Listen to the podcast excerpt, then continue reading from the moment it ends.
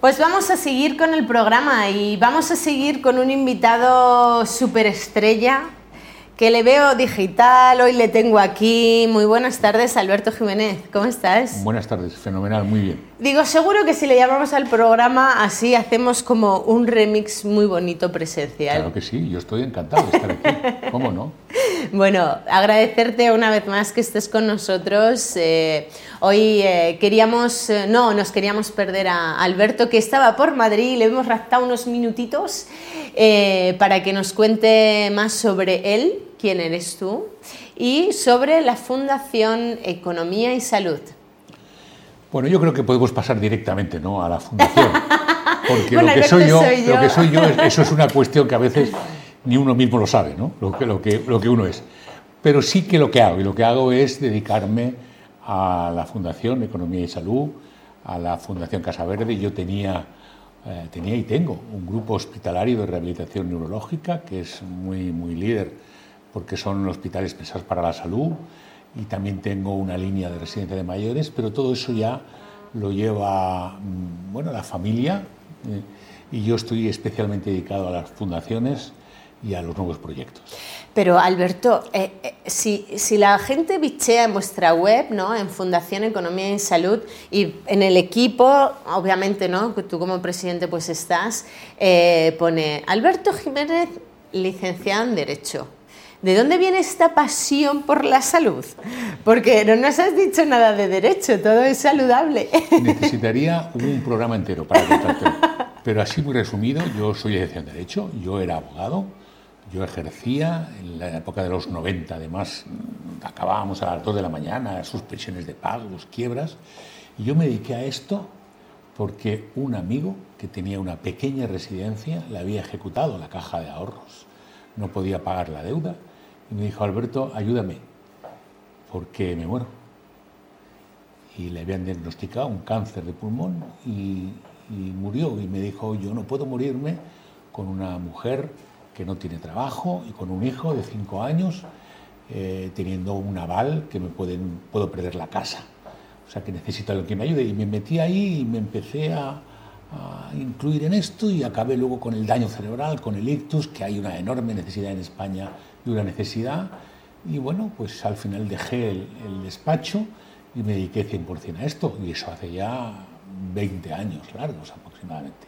Bueno, de hecho eres un apasionado de la, en este caso, ¿no? de la Fundación Economía y Salud, aunque haces un montón de cosas más, pero decías, estás muy centrado en Fundación ahora. ¿Y cuál es la labor principal de la Fundación? Nuestra labor es eh, elaborar documentos, informes, análisis muy serios y muy rigurosos que diagnostiquen la situación actual del Sistema Nacional de Salud y hagan propuestas para hacerlo sostenible, para mejorar los resultados en salud y hacerlo eficiente.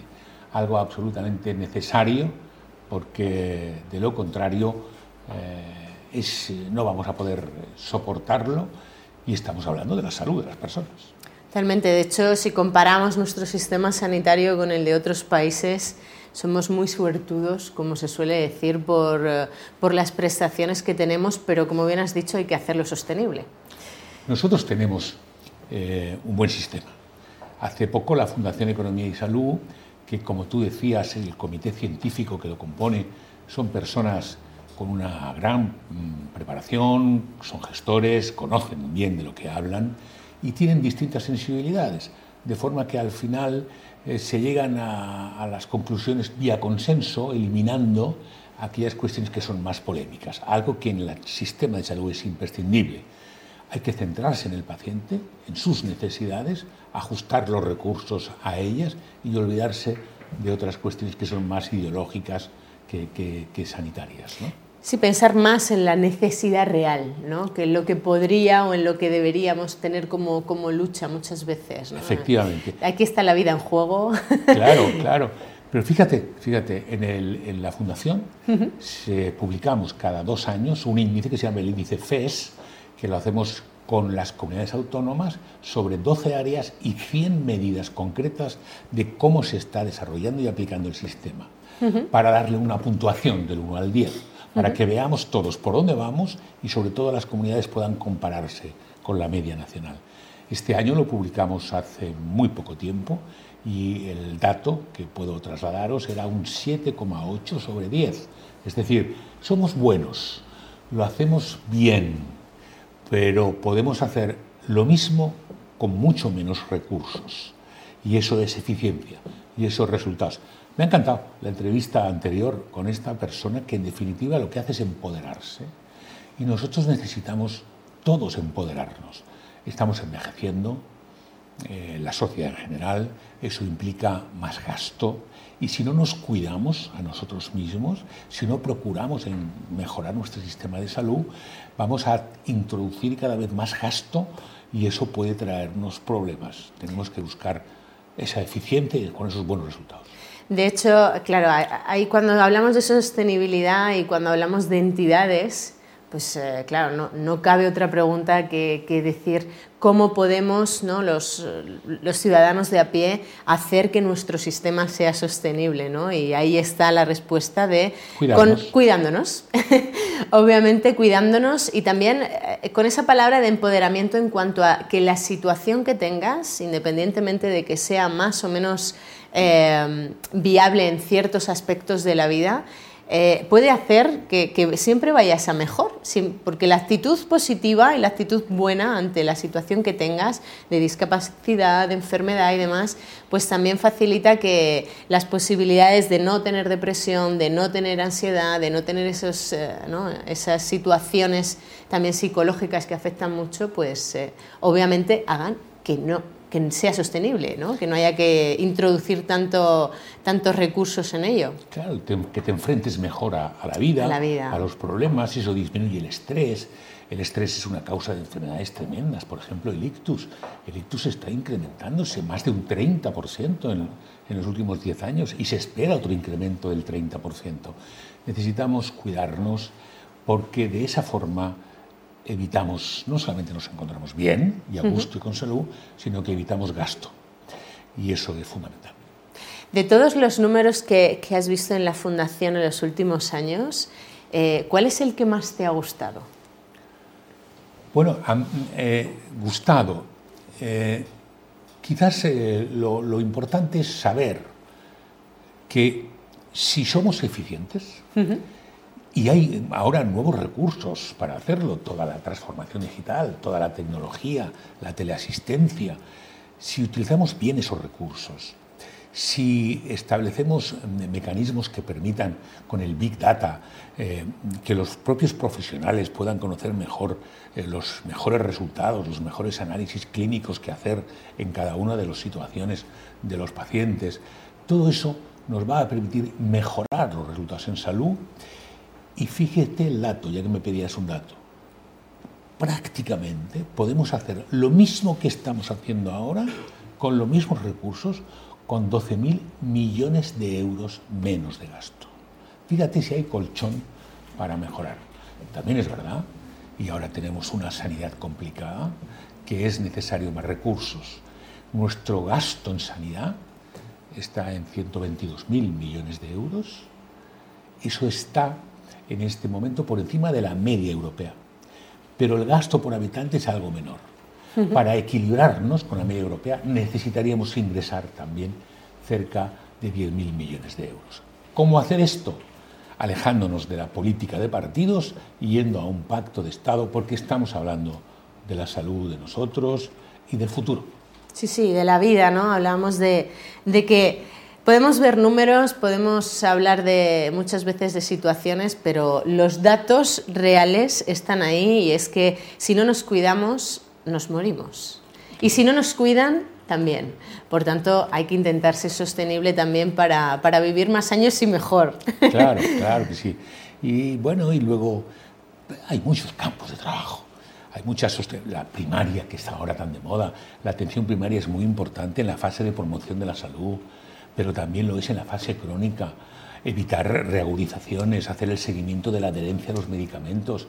Hay muchas personas que vuelven a los hospitales porque se les ha olvidado tomar la medicación o porque no han seguido ni han regulado. Sí, la adherencia al tratamiento que, madre Todo son a veces medidas que no son muy complejas de hacer y que producen menos enfermedad, más salud y menos gasto. Menos hospitalización, menos caída, por ejemplo, que hablas en personas mayores. Y ahora mismo, desde la Fundación, ¿cuáles son los proyectos que, que tenéis plasmados a futuro? Mucho dato, eso lo tenemos claro para, para ponerlo, obviamente, encima de la mesa y ver la objetividad de lo que nos está ocurriendo, pero seguro que tienes cositas. Claro, yo, y os las cuento. Lo primero lo has dicho, hagamos lo que hagamos con datos y con cifras, no filosofías. No, no, no. Vamos a ver qué hemos hecho, qué datos dan y si es caso de buenas prácticas. Es necesario que haya una, una ejemplarización en el sistema, de forma que al final eh, podamos aprender de las cosas buenas que hacen otros. Pues pensemos, por ejemplo, en eh, cualquier eh, caso que estén haciendo los franceses o los ingleses o los españoles o alguna comunidad autónoma, pues vamos a conocerlo. ¿Cómo lo estás haciendo? En vez de inventar, copiemos lo bueno y de esa manera vamos todos mejorando. Por eso vamos a crear una cátedra de políticas de sanitarias europeas, donde intercambiemos la información, donde veamos lo que están haciéndose en cada país, lo bueno, comentarlo, juntarnos. Eh, explicarlo, ver las estrategias seguidas, las barreras encontradas, cómo superarlas, de forma que todo eso nos ayude a todos a mejorarlo. Luego vamos a hacer un curso, un máster de gestión avanzada para que los profesionales de gestión puedan conocer con, con, exactitud cómo mejorar esa gestión y eso es muy importante. Y luego el índice FES que hablábamos antes, un índice que nos va a decir cómo vamos, el diagnóstico de la situación y cómo mejorar. En definitiva, y esto, y es importante, sanidad pública, sanidad privada. Y yo cuando oigo decir, yo estoy a favor de la sanidad pública, u otros de la privada, pues mire, yo estoy a favor de la sanidad pública si es eficiente, si logra resultados, no una sanidad pública que no lo sea. Lo mismo pasa con la privada, lo mismo pasa con la colaboración público-privada. Luego, sentémonos todos, veamos lo que todos hacemos mejor y copiémonos y podamos convivir todos, porque seguro que esa es la base del éxito también. Y seguro, ¿no? como, como decías, es mucho más sostenible para todos y para todo, en este caso, el, el territorio ¿no? español en el que, en el que estamos. Tan, tan ricamente, porque aquí se vive muy bien. Lo único que no hacemos mucho ejercicio, ¿qué te parece? Bueno, esa es la fase que hablábamos antes de la, promoción, de, la promoción de la salud, ¿no? Claro. hay que hacerlo. La obesidad, bueno, y los niños que están engordando, todo eso. Los niños de, antes estábamos por debajo de la media, ahora estamos por delante. ¿eh? Somos uno de los países más obesos, por ejemplo. ¿no? Eso es eh, ejercicio físico, ¿no? cuidarnos, vigilar nuestra tensión, controlar el estrés. Oye, Alberto, y eh, por ir terminando un poco el, conocimiento sobre todo de la Fundación, porque es que lo explicas tan bien que podríamos estar aquí hablando toda la tarde, sinceramente, pero... Eh, Claro, hablamos de, lo que es la fundación, de los proyectos, pero ¿y si alguien nos escucha y quiere contactar con vosotros, ver cómo puede afiliarse a vosotros, conocer más sobre estos cursos, la cátedra? O sea, ¿cómo pueden contactar con vosotros? Afiliarse a nosotros no, porque nosotros somos, como digo, una fundación, además es una fundación independiente, que sus miembros del comité científico, como te decía antes, proceden de distintas sensibilidades y vamos al dato y a la cifra, pero sí pueden encontrarnos en nuestra página web, que la página web pues, es Fundación Economía y Salud.org. Ahí pueden encontrar todo lo que hacemos.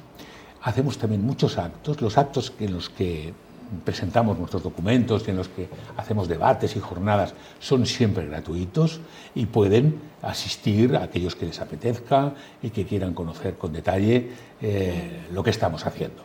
En la web lo encontrarán con independencia de que si ellos nos dirigen y quieren recibir nuestra información, lo incluimos en la base de datos y recibirán en su correo electrónico todo lo que estamos haciendo. Sí, el boletín informativo con todas las acciones. Tal jornada, tal acto, tal documento, tal cuestión que podemos hacer o que estamos en marcha. Qué bueno. Tendremos que ir a uno de estos, ¿no? Bueno, yo espero verte el próximo. ¿eh? Hombre, espero. te lo cuento. A ver, cuéntamelo, cuéntamelo.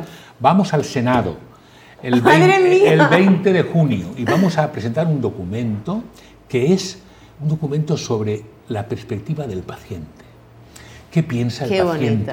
Qué siente, no, no, es una crítica del paciente al sistema, no, no, sino qué inquietudes tengo, qué temores, cómo me han contestado, cómo me encuentro. Sí, como un mapa, ¿no? Para conocer la descripción de cómo se siente el paciente en el sistema sanitario. Eh, eso, hemos entrevistado a 200 pacientes de toda España con 10 grupos patológicos y trabajos focales y con esos 200 pacientes ese documento lo presentaremos en el Senado.